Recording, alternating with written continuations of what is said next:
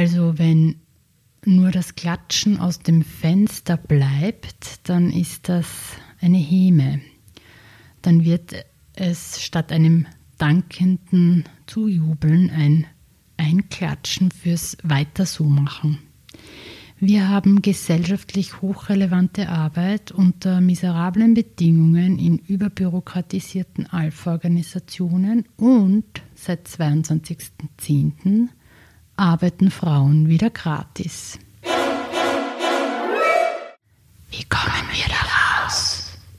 Lasst uns nachdenken und neu denken, denn so wie bisher gedacht und gemacht geht es wohl nicht. Elisabeth Sechser will gutes neues Arbeiten. Gutes neues Arbeiten für, für alle. alle. Hello, back again. Herzlich willkommen in meinem Podcast. Elisabeth Sechser will gutes neues Arbeiten für alle. Also, in der letzten Folge war ich ja im Gespräch mit Wolf Lotter und Silke Hermann über Komplexitätserschließung, über das Schaffen von Vielfalt, über Selbstbestimmung in unserer Wissensgesellschaft über demokratische Verantwortung von Unternehmen und dass wir uns alle zwar weniger anstrengen, jedoch viel mehr bemühen müssen. Wir müssen Zusammenhänge verstehen, um Gesellschaft und Organisationen zu gestalten. Und in der Folge davor gab es die erste englische Folge mit einem abenteuerlichen Gespräch mit Jos de Block und Nils Pfleging über das erfolgreiche Beta-Unternehmen Bürzag. Über Grooves und Takt und Rhythmus über dezentrale Strukturen und das Arbeiten in selbstorganisierten Teams. Heute folgt der dritte Teil dieser Trilogie, voll mit Zusammenhängen, Komplexität und dem Beta-Kodex.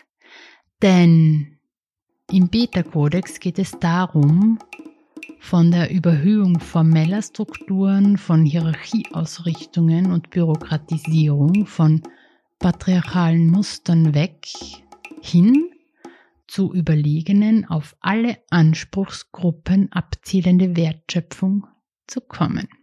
Und wie ihr an der einen oder anderen Stelle vielleicht raushören konntet, ist das ein Podcast, der das erfolgreiche, wertschöpfungsstarke Gestalten von Organisationen, von marktwirtschaftlich demokratischem Unternehmertum in Verbindung mit Gesellschaft, Bildung, Politik, Emanzipation, Demokratie bringt. Ja, heute machen wir weiter. Wir haben Oktober und erreichen soeben das zehnte Beta-Kodex-Gesetz Könnerentscheidung. Diesmal präsentiert von Andreas Schlegel und Felix Mergele. Andreas ist Unternehmer, Organisationsgestalter, Elektronikingenieur und fasziniert von Menschen und Technik. Bevor er 2020 ein Startup mitgründete, war er über zehn Jahre in der Geschäftsleitung eines mittelständischen Familienunternehmens und hat als Vorstand unter anderem die Systemüberwindung weg vom klassischen Management hin zu einer dezentralen Organisationsstruktur aus selbstorganisierten interdisziplinären Teams verantwortet. Wow! Felix ist fasziniert von den Möglichkeiten, die sich aus dem Beta-Kodex und prinzipienbasierter Organisationsentwicklung ergeben. Als Mitgestalter einer Beta-Transformation ist er begeisterter Nahtstellendenker und hat seine neuen Rollen zwischen Markt, Entwicklung und Produktion gefunden. Sehr cool. Also, Andreas Felix legt los.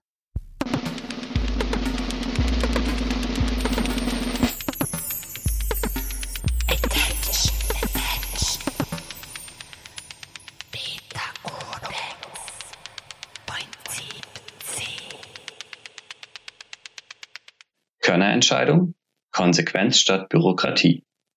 Zuerst einmal der Gesetzestext. In Beta werden Entscheidungen mit Vorliebe dort getroffen, wo das jeweilige Problem zu Hause ist.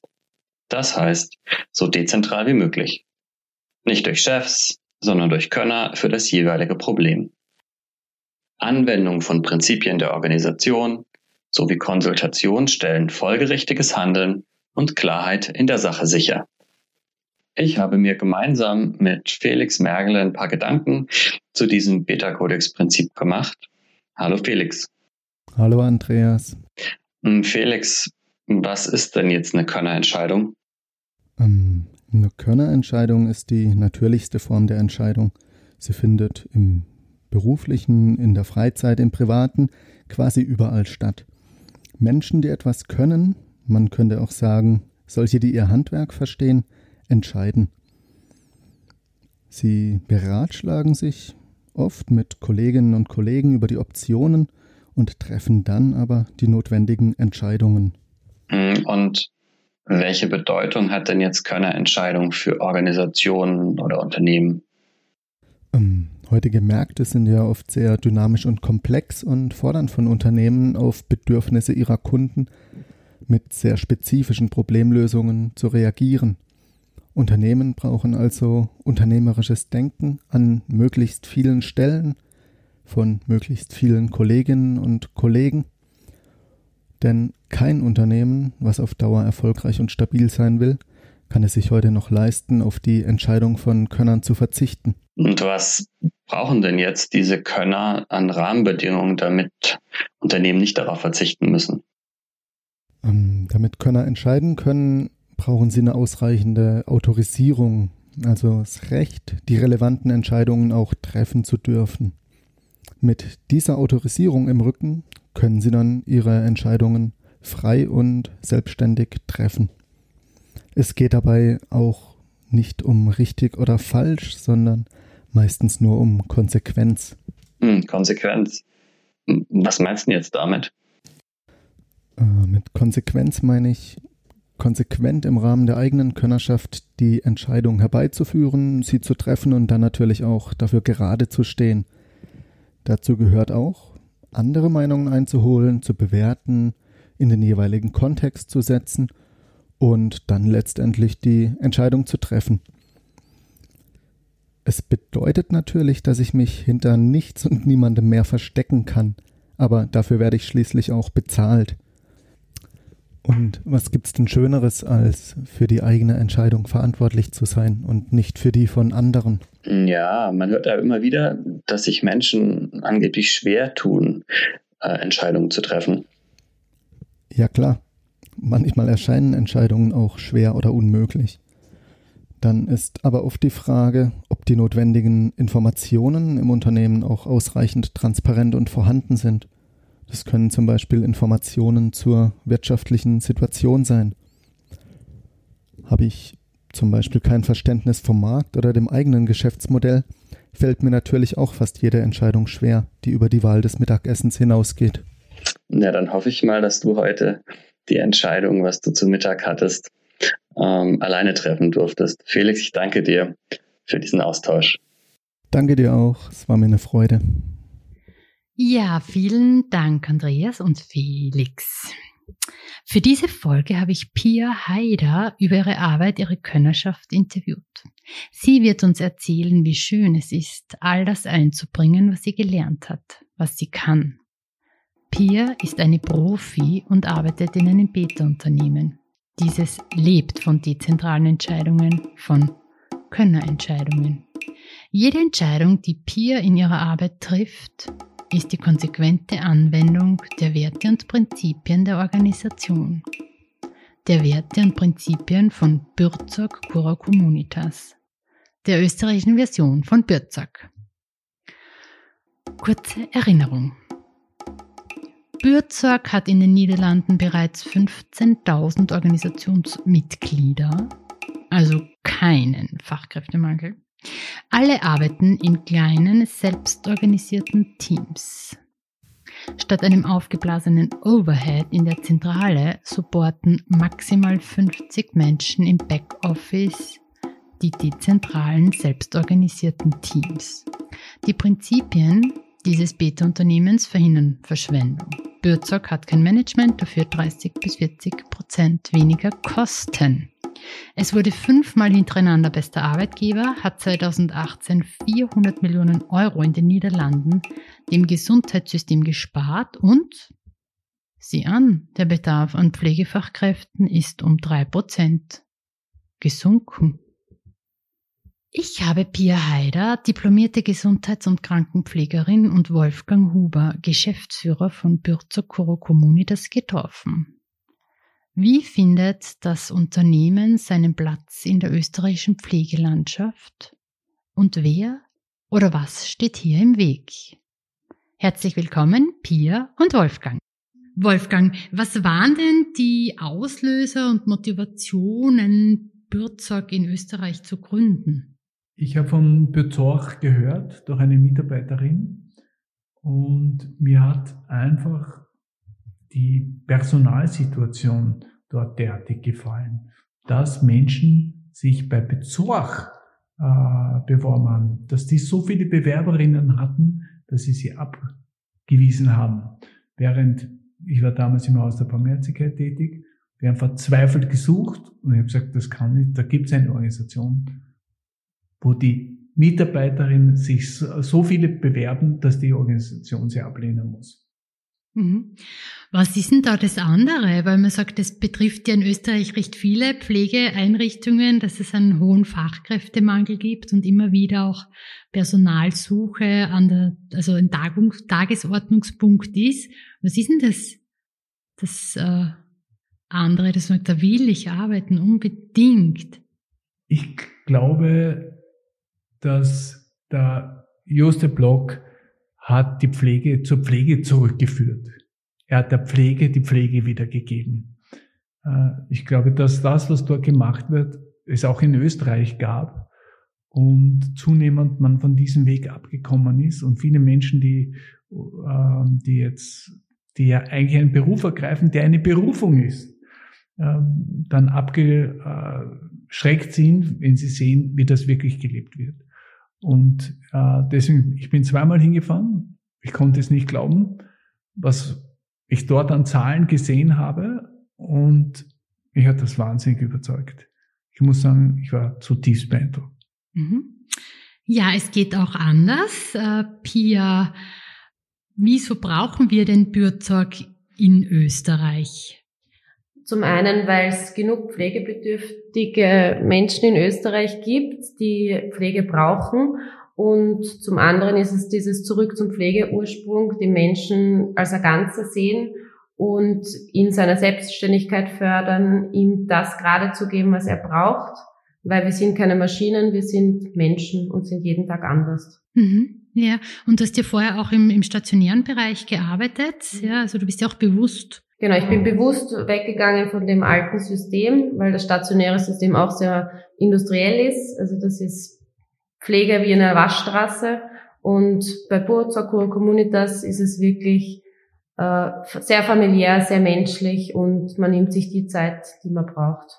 Was ist denn hier anders? Also was darf ich mir jetzt anders vorstellen im Vergleich zu anderen äh, Einrichtungen, die sagen, ja, wir bieten ja auch mobile Pflege an, aber bei Bürzog, Cura Communitas, wie, wie schaut's dort aus? Wie darf man sich das vorstellen? Also wir sind alles nur diplomierte Gesundheits- und Krankenpflegerinnen. Das heißt, wir haben einen großen Handlungsspielraum. Wir können unsere ganze Qualifikation bei den Klienten und Klientinnen ausspielen. Und die Zeit ist das Wichtigste bei uns. Ja. Wir rechnen auch nicht nach Leistung ab, sondern wirklich nur die Zeit, die wir da verbringen. Und die Bezugspflege. Also einer von uns ist immer für den Patienten, Klienten da und ist auch Ansprechpartner. So wie ich das auch kenne aus meiner äh, Berufserfahrung, dass ja oft diese Einzelleistungen, die man erbringt, gemessen werden und abgerechnet werden. Was ist da bei euch anders? Wir rechnen nur die Zeit ab. Also egal, was ich jetzt zum Beispiel in der halben Stunde mache, ist es Körperpflege, ist es ein Verbandswechsel, sind es Gespräche, ist es Kaffee trinken, das kostet alles gleich viel. Wolfgang, oft höre ich ja, dass, also in Österreich sagt, das geht ja gar nicht. Also nur weil das dort in den Niederlanden geht, Bürd sagt, das geht in Österreich nicht. Stimmt das? Das ist falsch. Ähm, der einfache Beweis ist, es gibt uns schon seit zwei Jahren. Äh, wir haben sehr große Erfolge. Sowohl die Mitarbeiterinnen als die Klientinnen sind sehr zufrieden. Ähm, Wir werden auch von allen gefördert, die es gibt in Österreich. Das Einzige, äh, was wir noch nicht haben, ist, dass wir keinen Zugang zur Landesförderung haben, weil wir nicht den Förderrichtlinien entsprechen. Diese Förderrichtlinien entspricht aber eigentlich nur die großen Pflegeorganisationen. Das ist schlichtweg unmöglich für einen kleinen neuen äh, dem zu entsprechen. Das klingt jetzt so, als gäbe es sowas wie ein Pflegekartell. So kann man das sagen, ja. Ähm, die haben einfach, obwohl wir derartig viele Menschen haben in Österreich, wie auch in ganzen westlichen Länd Ländern, die Pflege brauchen, haben sie aber Angst vor jedem neuer, neuer, obwohl das ja nur eine Unterstützung wäre für sie. Mhm. Da spielt ja auch die Politik eine wichtige Rolle. Was kann denn die Landeshauptfrau Mikl Leitner oder Landesrätin Deschel-Hofmeister denn machen? Also sie könnte ohne Probleme von heute auf morgen entscheiden, was ja übrigens in Wien zum Beispiel beim Fonds Sozialen Wien ja im Behindertenbereich sehr wohl gemacht worden ist. Sie könnte einfach entscheiden, ja, wir fördern eure, eure Pflegeleistung. Sie müsste einfach nur sagen, ja, wir, wir, äh, wir probieren das. Das wäre eine völlig kleine Sache, unproblematisch. Man würde es gar nicht, äh, glaube ich, zur Kenntnis nehmen. Es hätte nicht einmal ähm, Sensationscharakter, aber vielleicht hat es doch Sensationscharakter, weil Faktum ist, dass jetzt 20 Länder auf der ganzen Welt dieses Bezug angepasst auf die jeweilige Situation des Landes einführen und die Frau Landeshauptfrau sich einfach überlegen muss, ob sie diejenige ist, die es verhindert oder ermöglicht. Mhm. Ja, ich hätte jetzt gerade mal eine Einladung rausgehört. Ich hoffe, sie wird gehört. Pia, so in, in eurer Arbeit, wenn du auch so an die äh, Patienten und Klientinnen denkst, was schätzen die besonders an eurer Arbeit und was, was steckt alles drinnen in Bürzorg? Das ist ja sozusagen ein ein ganzheitlicher Ansatz. Also das, was uns auszeichnet, ist diese Persönlichkeit, das Persönliche, die Einsamkeit bekämpfen. Das hat man gerade in der Corona-Zeit jetzt sehr gemerkt. Die alten Leute sind wirklich isoliert worden, auch von ihren Angehörigen. Und wir waren so der einzige Kontakt nach außen. Und das hat man richtig gemerkt, wie gut den Menschen diese eine Stunde zum Beispiel jetzt tut. Und das kriege ich jeden Tag zu hören. Schön, dass du da warst. Jetzt habe ich mal wieder mit wem plaudern können. Es ist nicht nur diese Pflege, die sehr wichtig ist, aber es ist einfach das Persönliche und das Menschliche. Und das fehlt in anderen Organisationsmodellen? Ich denke schon, weil die wirklich starr diese Zeit einhalten müssen, weil sie dann Probleme bekommen, dass die Patienten oder Klienten das dann selber aufzahlen müssen und sie sich rechtfertigen müssen, wieso sie nicht eine halbe Stunde gebraucht haben wie geplant, sondern eine Dreiviertelstunde. Mhm. Also wirklich im Fokus, was braucht der Mensch jetzt gerade und was kann ich jetzt sozusagen beitragen oder leisten? Und das kann heute etwas anderes sein als morgen. Und auf das wird äh, immer Bezug genommen und ist sozusagen der Fokus der Arbeitsgestaltung und nicht das, was die Organisation vorgibt oder? Das ist der Vorteil, dass wir diplomiert sind, alle. Also ich kann genau entscheiden, heute geht's ihm gut, ich brauche jetzt sehr wenig Zeit, also zum Waschen jetzt zum Beispiel. Am nächsten Tag geht's ihm schlecht von der Atmung her, da brauche ich mehr Zeit, da weiß ich, welche Medikamente sind zu geben, den Kontakt mit dem Hausarzt kann ich herstellen. Ich kann viel einfacher reagieren als zum Beispiel eine Heimhilfe, die dann zuerst den ganzen Weg bis zur Diplomierten gehen muss. Für wen hatten das alles Vorteile?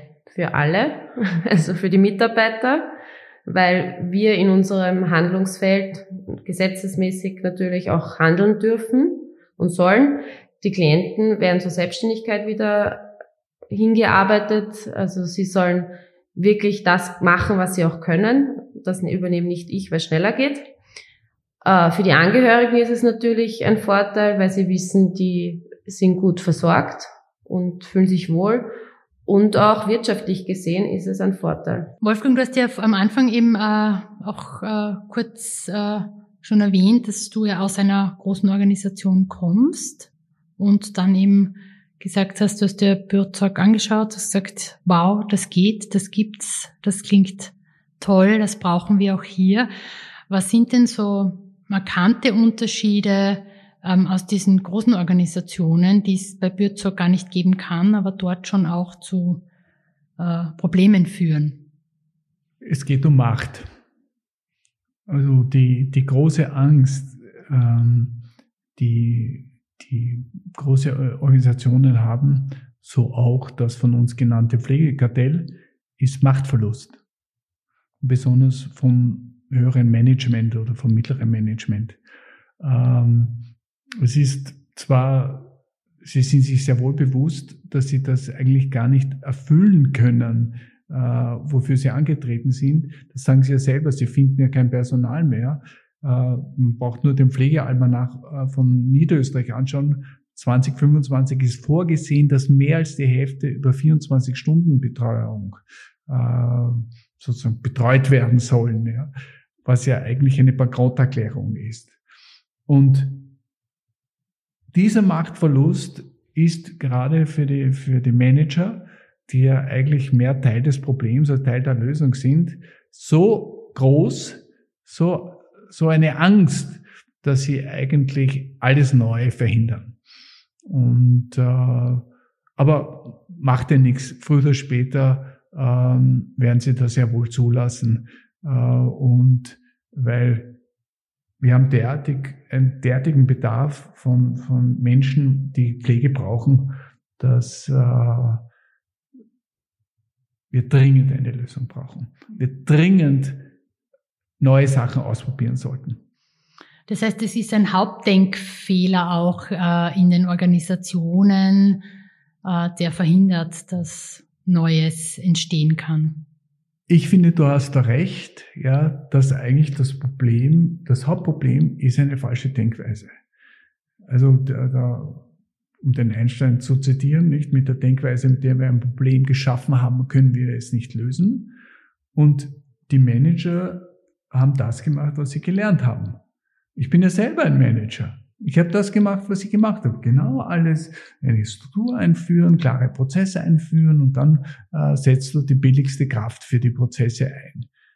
Aber das ist richtig in einem komplizierten System. Aber es ist richtig bei Maschinen, ist falsch bei Menschen. Und das ist nicht meine Meinung, sondern man kann das in der Harvard Business Review nachlesen, man kann das in, in diesem tollen Buch vom Lalou, Reinventing Organizations durchlesen. Also ich sage ja Dinge, die jetzt State of the Art im Management sind, zitiere ich. Und mein Gott, das wird früher oder später nach Österreich kommen. Genau, um das geht es ja, um die Unterscheidung zwischen kompliziert und komplex und dass eben komplexe ähm, Komplexes kann man nicht vereinfachen. Alle, alle die Kräfte, also alle, alle unsere diplomierten Krankenschwestern haben ja zu Bezorg oder so Ja gesagt, weil sie gefühlt haben in ihrem Inneren, dass das richtig ist. Weil sie zutiefst überzeugt sind, dass es das Richtige ist. Und so ging es mir auch. Ich dachte, ja, das ist es. Ja, das ist ja das eine, dass man sagt, man muss es wollen und auch verstanden haben. Ähm, einerseits, was man will, äh, dann muss man sich nämlich nicht einmal mehr entscheiden. Und das andere ist eben aus diesen ähm, alten Denkrahmen aussteigen und auch erkennen, das ist ein inkompatibles System. Also die Organisationslogiken, die vorherrschen, lösen nicht die Probleme, um die es geht. Ja, also es ist ja so eine, eine Scheinvereinfachung, die stattfindet. Ähm, jetzt sagen ja viele Experten, auch Bürt sagt, es sei viel zu teuer. Ist das wahr? Das ist unwahr. Äh, die Fakten sprechen eine klare Sprache. Äh, in Niederlande war es um 30 Prozent billiger. Hier hat ein Pflegeexperte, der Herr Professor Leixenring, gesagt, es ist um drei Prozent billiger, aber es ist auf keinen Fall teurer. Und es ist nur so, dass man in der falschen Denkweise sich es nicht vorstellen kann. Aber Megan hat dann gesagt, eröffnet, also denk einmal ein bisschen anders ja, dann ist es überhaupt nicht teurer. Im Gegenteil, man, man, es macht die Klienten glücklich, es macht die Mitarbeiterinnen glücklich und es ist um 30 Prozent billiger. Also eigentlich sollte man sagen, um die Bier zu ziehen, es hat nur Vorteile. Es hat aber einen großen Nachteil. Nämlich? Machtverlust. Ja, da lade ich dann immer ein, statt Machtverlust, es geht um Machtverteilung, eine andere Form der Machtverteilung. Das sieht natürlich das Management, das Top-Management sieht das anders, weil aus, aus ihrer Subjektivität ist es Machtverlust von, von ihrer Seite. Aber, aber hey, also wo ist das Problem? Geht auch vorbei. der, der, der Machtverlust oder der, der Kampf ums Machtaufgeben. Ähm, ja, wir haben es ja schon gehabt, diese quasi Hypothese von mir, dass da vielleicht ein Pflegekartell gibt und dass ihm äh, politisch verantwortliche Förderrichtlinien also einfach ändern könnten, um auch andere Pflegemodelle oder Organisationsmodelle zuzulassen. Ähm, was würde das denn bedeuten, wenn ich jetzt an meiner Hypothese dranbleibe, so eine Befreiung aus diesem Kartelldasein? Es bedeutet, dass auch im Pflegebereich eine freie Marktwirtschaft existieren würde, die es jetzt durch diese Förderrichtlinien gar nicht gibt. Mhm.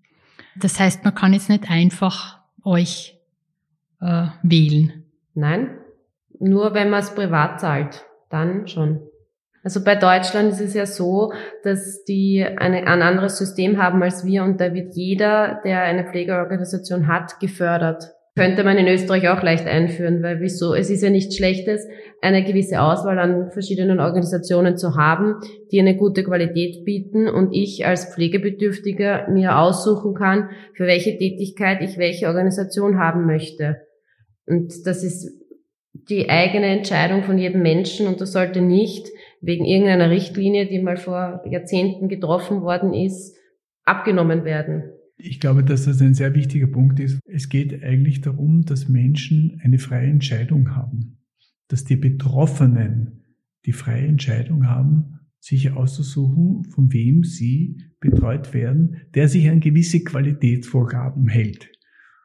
Das ist die Aufgabe des Landes. Aber was wir in Österreich erleben, das Land sagt, für wen du dich entscheiden musst.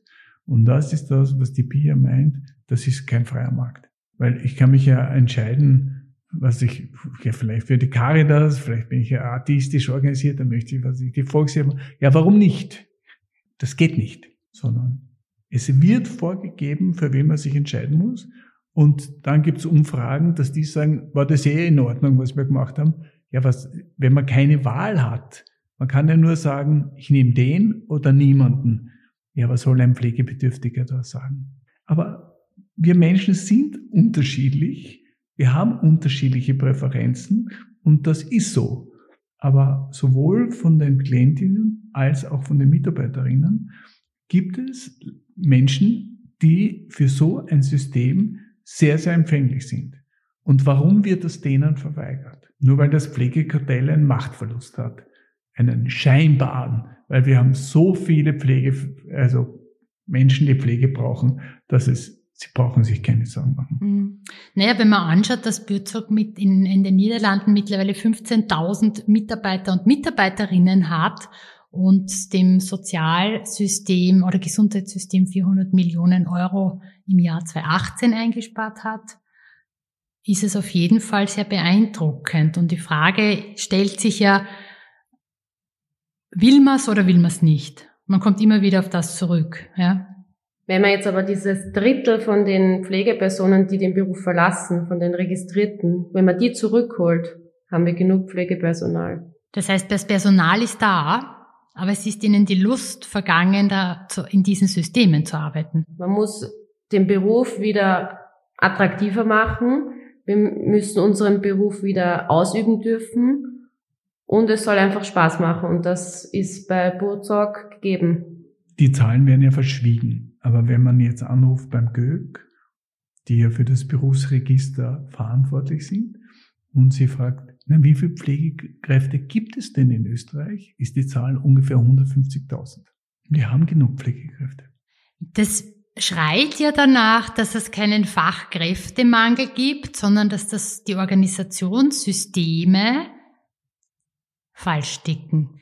Ich glaube prinzipiell, dass jeder Mensch äh, hochverantwortlich und selbstorganisiert arbeiten kann. Also dass, dass man braucht keine Organisationen, die so viel Vorgaben und Reglementierungen machen oder zergli funktionelle Zergliederungen von Tätigkeiten, dass man dann plötzlich fünf Berufsbilder hat. Ähm, ich glaube nicht, ich nicht, dass das was spart und es geht gar nicht darum, ob ich das glaube, sondern das spart einfach in keinster Weise Kosten. Ähm, macht die Arbeit nur anstrengender und verunmöglicht auch Zusammenarbeit und macht da so Prozesse länger, so wie du Pia gesagt hast. Ähm, ich habe die gesamte Kompetenz, ich habe alle Kompetenzen, die es braucht und, und dann entscheide ich von dem, was der, der Mensch jetzt gerade braucht, was ich davon zur Verfügung stelle und muss jetzt nicht als weiß ich nicht, Pflegeassistentin äh, in die Doku reinschreiben, dass da gut wäre, dass irgendwann mal vielleicht eine DGKB vorbeischaut, weil so. Also es macht sozusagen auch zeitnahe Hilfe möglich. Das System ist ja nicht nur in der mobilen Hauskrankenpflege verkehrt, sondern ja stationär auch. Also das war ja auch ein Mitgrund, wieso ich gegangen bin, weil dieses System vor allem auch in Niederösterreich so starr ist und man eigentlich so viel dokumentiert und nicht mehr bei den Patienten ist. Also es ent entfremdet auch von der Arbeit und vom Menschen.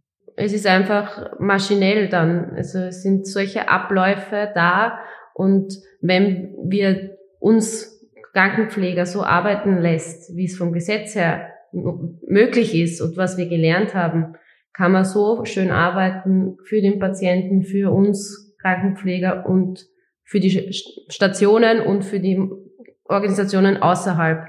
Man könnte so gut zusammenarbeiten, aber diese Systeme machen es einfach nicht möglich. Ja, vor 100 Jahren hat der Herr Dehler die Fragmentierung der Arbeit eingeführt. Und das war großes, äh, große Erkenntnis und sensationell. Und über Jahrzehnte wurden sogenannte Masters of Business Administration auf das eingenordet so paradox es klingen mag, die Autoindustrie ist von dem ja schon längst weg.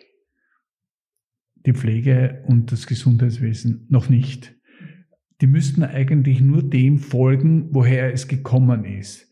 Und die sind von dieser Fragmentierung äh, der Arbeit und von dieser fürchterlichen Entmündigung weggegangen, weil das demotiviert die Leute und so weiter und so fort. Und kein Wunder, ja, dass nach sieben Jahren so Pflegeinitiative Österreich, nach sieben Jahren verlassen durchschnittlich Pflegekräfte ihren Beruf.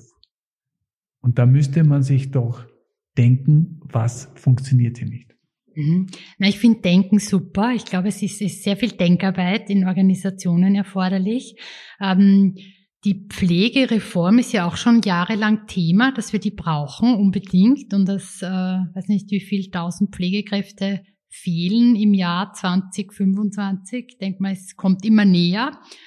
Ähm, gleichzeitig, eh, wie du Pia erzählst oder auch du Wolfgang sagst, ähm, Personal, also Menschen sind da, die das können sie verlassen nur die Organisationen. Also sozusagen, man schaut ja auf ein ganz falsches Problem hin, was in Wirklichkeit ja nicht das Problem ist, sondern es liegt ja an den Organisationen selbst. Ähm, zur Pflegereform, wieso passiert denn da eigentlich nie was?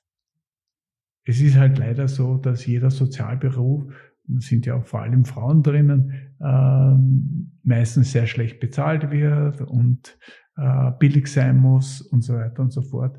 Was insofern ein Fehler ist, weil ich glaube, dass die Lebensqualität von uns allen davon abhängt, dass wir mit allen gut umgehen äh, und alle gut versorgen. Und wir sehen das gerade jetzt in Amerika an, an der Covid-Krise, dass die Menschen, die dort sofort aus dem System rausfallen, wenn sie arbeitslos sind und so weiter, was das für entsetzliche Auswirkungen hat. Man hat Unruhen auf der Straße, man hat wahnsinnig viele Tote. Es ist entsetzlich. Ich glaube, dass unser Sozialsystem, dass die soziale Arbeit, die vor allem von Frauen gemacht wird, äh, also so wichtig ist, dass man sie auch ordentlich dotieren sollte. Da herrscht der gute alte Proport und die haben das Sagen, die haben die Macht. Ja, löst jetzt aber auch nicht das Pflegethema, das da auf uns zurollt, wie man es immer wieder hört. Naja, Übrigens, der Herr Bundeskanzler ist auch draufgekommen, das, was, er, was er, der Herr Juste Block immer sagt, es geht nicht nur um Pflegebedürftigkeit, sondern es geht auch um die Einsamkeit. Er hatte die, das Pflegekartell zu sich berufen und gefragt, na, was machen wir gegen die Einsamkeit? Das ist doch eigentlich interessant. Er hat die Organisationen gefragt, die schon seit Jahrzehnten für die alten Menschen verantwortlich sind und die betreuen. Das ist ja ungefähr so, wie wenn ich Restaurantbesitzer frage, ob wir was gegen die Fettleibigkeit der Österreicher machen können. Und die haben gesagt, nein, nein, das machen wir eh alles. Ja, aber sie, sie haben ja bewiesen, dass sie keine Lösung haben. Sonst gäbe es ja diese schreckliche Einsamkeit nicht. In England gibt es schon ein Einsamkeitsministerium. Ein Viertel der Haushalte in Wien sind alleinstehende alte Menschen. Das ist ein großes soziales Problem. Wie löst ihr denn das Einsamkeitsthema? Der Bundeskanzler ist jetzt draufgekommen, ist ein Thema, Einsamkeit. Die Organisationen sagen, das machen wir eh schon. Gleichzeitig gäbe es ja dann das Thema nicht, wenn es gelöst wäre. Was ist denn in eurer Arbeit hier? Das Ziel ist das Vernetzen. Das heißt, wo kann man die alten Menschen wieder integrieren in die Gemeinde, sei es in Kirchen, sei es äh, in Tageszentren, gibt es Nachbarn, die helfen können oder welche Familienmitglieder können was wann übernehmen, gibt es Pflegebedürftige, die zusammenpassen würden und die man irgendwie zusammenbringen könnte. Und bei uns ist das halt auch First Coffee und dann waschen wir. Also diese Gespräche oder dieses Anbringen von ihren Gefühlen ist sehr wichtig. Und das ist auch bei den Angehörigen das Wichtigste. Also ein großer Teil ist auch diese Angehörigenberatung, die wir machen. Mhm, mhm. Und das heißt, First Coffee heißt, ihr kommt mal hin und trinkt mal Kaffee, Tee oder was auch immer und schaut dann, was gebraucht wird und beginnt nicht gleich mit der Pflege. Genau, zuerst wird mal gefragt, wie geht's heute, was gibt's Neues, gibt's irgendwelche Besonderheiten? Und dann wird geschaut, in dem Gespräch erfährt man schon sehr viel, wenn man den Klienten gut kennt, was wir auch tun. Und dann wird die Körperpflege oder die Tätigkeit, wofür wir eigentlich da sind, gemacht. Der Coffee steht für Beziehung, ganz höhere Produktivität und geringere Bürokratie, weil wir einfach den Diplomierten vertrauen. Und es gibt keinen Grund, warum man ihnen nicht vertrauen soll. Weil sie sind gut ausgebildet in Österreich. Das ist der Beruf, der für die meisten eine Berufung ist. Und warum sollten sie entmündigt werden? Ja, da sprichst du auch an das Menschenbild, das essentiell ist, äh, um eine gute Organisation auch zu bilden. Und Bürokratie also den administrativen Aufwand so gering wie möglich zu machen und das Arbeiten in den Mittelpunkt zu stellen, das sich dann eben durch zwei Drittel Arbeit beim Patienten ausdrückt. Und das ist ja das, warum die diesen Beruf ergriffen haben, weil sie gerne mit Menschen zusammen sind und mit ihnen eine Beziehung haben wollen. Und Bezor sagt einfach, mach das. Die Daniela Balk von der Diakonie hat gesagt, wir pflegen in der Ausgangspflege die Leute Richtung Pflegeheim. Und wir pflegen die Leute in Aktivierung. Und natürlich, wenn ich sie aktiviert habe, braucht man weniger Pflegekräfte. Also wenn das jetzt äh, so viele Pflegekräfte, die nicht mehr in Organisationen arbeiten wollen, wir sagen, na, da macht mir die Arbeit keinen Spaß, sagen, boah, das klingt aber schön.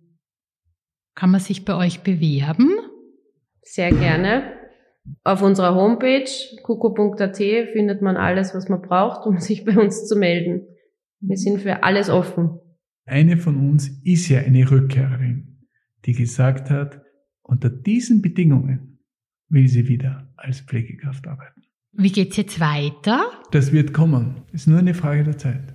Weil wenn jetzt 20 Länder auf der ganzen Welt sagen, ja, wir müssen mit diesem neuen Ansatz weitergehen, wird auch Österreich früher oder später äh, dazu Ja sagen. Und es ist nur zu hoffen für die vielen älteren Menschen, dass es früher kommt. Und wir würden uns auch sehr über ein Gespräch mit der Landeshauptfrau oder mit der Frau Landesrätin wünschen, um Ihnen auch unser Konzept persönlich mal vorstellen zu können, was wir bis jetzt leider nicht konnten. Zählt mal mit diplomierte Gesundheits- und Krankenpflegerin, diplomierte medizinische Fachassistenz, Pflegefachassistenz, Pflegeassistenz, Community Health Nurse, Heimhilfe, Sozialbetreuung, Altenpflegehilfe, Angehörigenberatung. Wow! Scheibchenweise aufgeschnittene, in neun Berufsbilder gegossene Tätigkeiten rund um die Pflege von Menschen. Wie lange wohl noch weiter versucht werden wird, die komplexe Aufgabe Pflege in unterschiedliche Berufsbilder aufzugliedern. Ähm, ja, diese Scheinvereinfachung ist Teil des Problems. Denn Komplexität kann man nicht vereinfachen und auch nicht trennen. So wird es nur schlimmer. Auch werden wir so den Pflegenotstand in Zukunft sicher nicht lösen können. Es gibt genug Pflegefachkräfte. Also auf jeden Fall mehr als aktuell in Organisationen arbeiten. Es ist vielmehr so, dass diese Systeme den Menschen die Freude an der Arbeit genommen haben. Nun schalte ich meine werte Kollegin, die Beta-Unternehmerin, Autorin, Business-Humanistin und brillante Ökonomin Silke Hermann dazu. Ich schätze die Zusammenarbeit mit Silke sehr und freue mich, dass dieser Podcast von ihrer Scharfsinnigkeit, Erfahrung und Eindeutigkeit profitiert. Es folgt ihr Blick auf den Pflegebereich, auf wiederkehrende, schädigende Muster, auf die Rolle des Staates und was es braucht, um hier Innovationen zu ermöglichen. Wenn man sich anschaut, was im Bereich der Pflege in den letzten Jahren zu beobachten ist, dann gibt es nur einen Begriff dafür und das ist defizitär.